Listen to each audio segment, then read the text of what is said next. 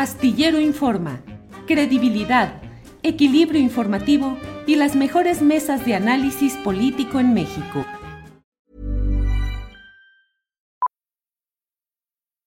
Millions of people have lost weight with personalized plans from Noom, like Evan, who can't stand salads and still lost 50 pounds. Salads generally for most people are the easy button, right? For me, that wasn't an option. I never really was a salad guy. That's just not who I am. But Noom worked for me. Get your personalized plan today at Noom.com. Real Noom user compensated to provide their story. In four weeks, the typical Noom user can expect to lose one to two pounds per week. Individual results may vary. I'm Sandra, and I'm just the professional your small business was looking for. But you didn't hire me because you didn't use LinkedIn jobs. LinkedIn has professionals you can't find anywhere else, including those who aren't actively looking for a new job but might be open to the perfect role, like me. In a given month, over 70% of LinkedIn users don't visit other leading job sites. So if you're not looking on LinkedIn, you'll miss out on great candidates like Sandra. Start hiring professionals like a professional. Post your free job on linkedin.com/people today. Gracias, Ricardo. Guadalupe Correa Cabrera, tiempo nos va a faltar porque te quiero preguntar en qué cambia sustancialmente la situación de México en materia migratoria en relación con Estados Unidos y con eh, los cambios en política migratoria de Estados Unidos. Segundo, vamos a cerrar ya el paso totalmente a las eh, migraciones tradicionales de Centroamérica hacia el norte. Y tres, ¿qué pasa con que ahora eh, nos va, va a haber deportaciones de cubanos y de nicaragüenses a territorio mexicano para que de aquí sean deportados? Tiempo nos va a faltar, Guadalupe, pero aquí estamos. Tu micrófono, por favor, Guadalupe. Sí, sí, sí, no, no, esto no se puede tratar en, en este segmento. Eh, de- definitivamente, si quieres un día platicamos con más profundidad porque el tema es muy complicado.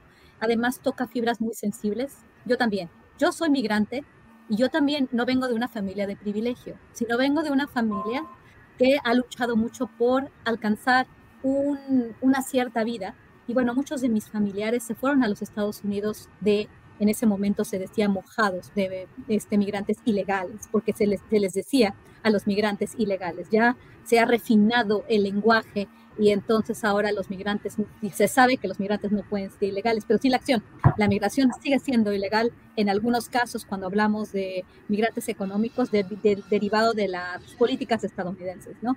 Hemos avanzado mucho en el lenguaje, supuestamente, pero a- al avanzar en este sentido también nos equivocamos. Es un tema que sí domino, que sí he, he analizado en, en carne propia y además, este, tanto en los Estados Unidos he hecho investigación sobre inmigración este, latinoamericana en Estados Unidos y además a lo largo de las rutas migratorias. He estado por un par de años, este, estuve por un par de años en las rutas y sigo, sigo haciendo entrevistas con, migrantes en tránsito. Entonces, eh, México ha cambiado, ha cambiado la política migratoria de México. Bueno, obviamente hay una trayectoria de cambio. Sin embargo, si nosotros nos acordamos, vamos a tratar de entender eh, y, de voy a tratar de hacer esto muy, muy rápido y menos, menos difícil para que, para que ya también no, Sí. no me tarde tanto tiempo. Pero bueno, eh, a principios de este siglo se habló del acuerdo migratorio comprensivo, ¿no? El, el acuerdo migratorio, perdón, el Migration Agreement, que le llamaban, eh, de, estaba Jorge Castañeda, George W. Bush y Vicente Fox. Se trataba exactamente de lo mismo que estamos viviendo ahorita, pero con otros mecanismos y con otras lógicas. Se hablaba de que México iba a replantear su, su visión migratoria en su frontera sur para regularizar los flujos, hacerlos más ordenados para que Estados Unidos tuviera menos problemas en su frontera y luego Estados Unidos iba a regularizar la estancia de los migrantes mexicanos en los Estados Unidos. A esto se le llamó la enchilada completa. Bueno, la enchilada completa era una enchilada más grande, pero estoy hablando de, las, de los elementos más importantes de la enchilada completa y de esto que se llamaba un acuerdo migratorio, donde los dos países se iban a sentar a la mesa para hacer este tipo de decisión, para tomar este tipo de decisiones. Llegó el 11 de septiembre y bueno, la política estadounidense cambia y lo, la hacen unilateral. Ahora es política migratoria estadounidense y México no tiene nada que ver con esto, derivado de la, eh, de la guerra contra el terrorismo y después de la guerra contra las drogas y después de toda esta visión eh, que relaciona los carteles y a la violencia con las entradas. Después viene la crisis de migrantes eh, menores no acompañados y viene toda la migración centroamericana y ahorita esto está fuera de control.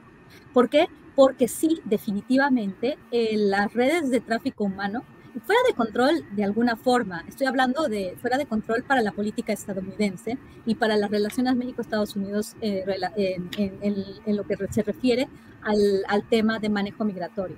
Entonces, en realidad, una idea que se planteó desde antes del año 2000, este, pero que se consolidó en, en conversaciones en el año 2000, eh, cuando llega Fox y Bush a la presidencia de los países, este, de los países eh, eh, respectivos.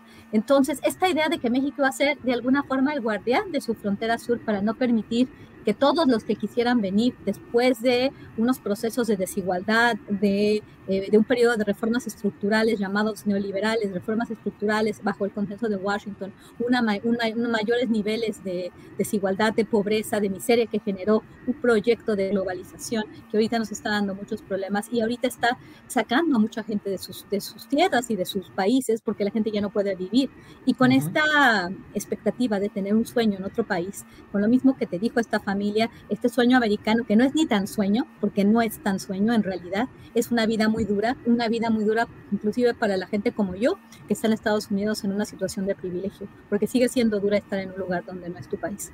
Pero volviendo al tema, eh, México en este momento se vuelve lo que Estados Unidos ha estado eh, comunicando y ha estado eh, planteando y ha, ha, estado poniendo sobre la mesa, desde Barack Obama hasta este presidente Joe Biden. O sea, México este, se le están viniendo los migrantes y es bien interesante, están viniendo los migrantes, ¿no? ¿Por qué? Porque los migrantes, eh, bajo una perspectiva, debería ser fronteras abiertas, debería de, de, regularizar todos los flujos, pero no se regularizan en Estados Unidos y ahí es donde empieza a haber un tapón y es donde empieza a generarse un mercado ilícito de eh, traficantes de personas o de facilitadores de la movilidad humana, como algunos este, académicos muy críticos de todo lo que no son las fronteras abiertas dicen, cuando no pueden determinar eh, las políticas de un país y el segmento que no los deja, de, no, los deja meterse. Entonces, bueno, eh, ya, para hacer, ya, ya, para no hacer el cuento más largo, en este momento se está tratando de discutir una política que ya, ya, ya lleva años sobre la mesa y se empieza a formalizar porque acaba el título 42, porque el número de migrantes y las redes, las redes de tráfico han sido tan complicadas, tan complejas, que vienen migrantes ya de todas partes del mundo, de Afganistán, de Rusia, de Ucrania, de, medio, de diferentes países de Medio Oriente, del, del sudeste asiático, de Pakistán, de la India, de todos lados. Entonces ahora sí, este, la, la, plática va a ser más de tú a tú, ¿no? Y obviamente tenemos un canciller con aspiraciones presidenciales que le va a decir, obviamente va, va a hacer este, esta este, estas declaraciones eh, para, para, agradar a, sus contrapartes y el presidente mexicano también, porque el tema es muy complejo, ¿no? El tema de las caravanas nos hizo ver cómo estas redes de tráfico humano, estas redes de activistas este, funcionaron en una manera, en un momento e, e, especial para que México este, finalmente tuviera que mandar la guardia, o sea, más bien, esto fue eh, planteado de cierta forma por el presidente Trump para hacer ver que, estas, que estas, estos movimientos de migración masiva, aunados a movimientos de diferentes partes del mundo para llegar a buscar asilo, haciendo uso del conocimiento de la legislación estadounidense en materia migratoria, y entonces este, una cuestión que es política, sí llega a ser muy importante. ¿Por qué? Porque sí llega mucha gente y la, la economía estadounidense aparentemente no tiene la posibilidad de traer a tanta gente. Entonces, muchas, muchas de estas personas se están quedando en México y de acuerdo a lo que dijo el presidente López Obrador y el canciller, pues México no puede ser un país este, de, de, tránsito libre porque también está la cuestión de seguridad. Pero estas, este tipo de políticas ya llevan sobre la mesa muchos años y esto es lo que quiere Estados Unidos y realmente, finalmente, México va a ser y es el patio trasero de los Estados Unidos por la diferencia tan grande que tiene México y los Estados Unidos. Para que te enteres del próximo noticiero, suscríbete y dale follow en Apple, Spotify, Amazon Music, Google o donde sea que escuches podcast. Te invitamos a visitar nuestra página julioastillero.com.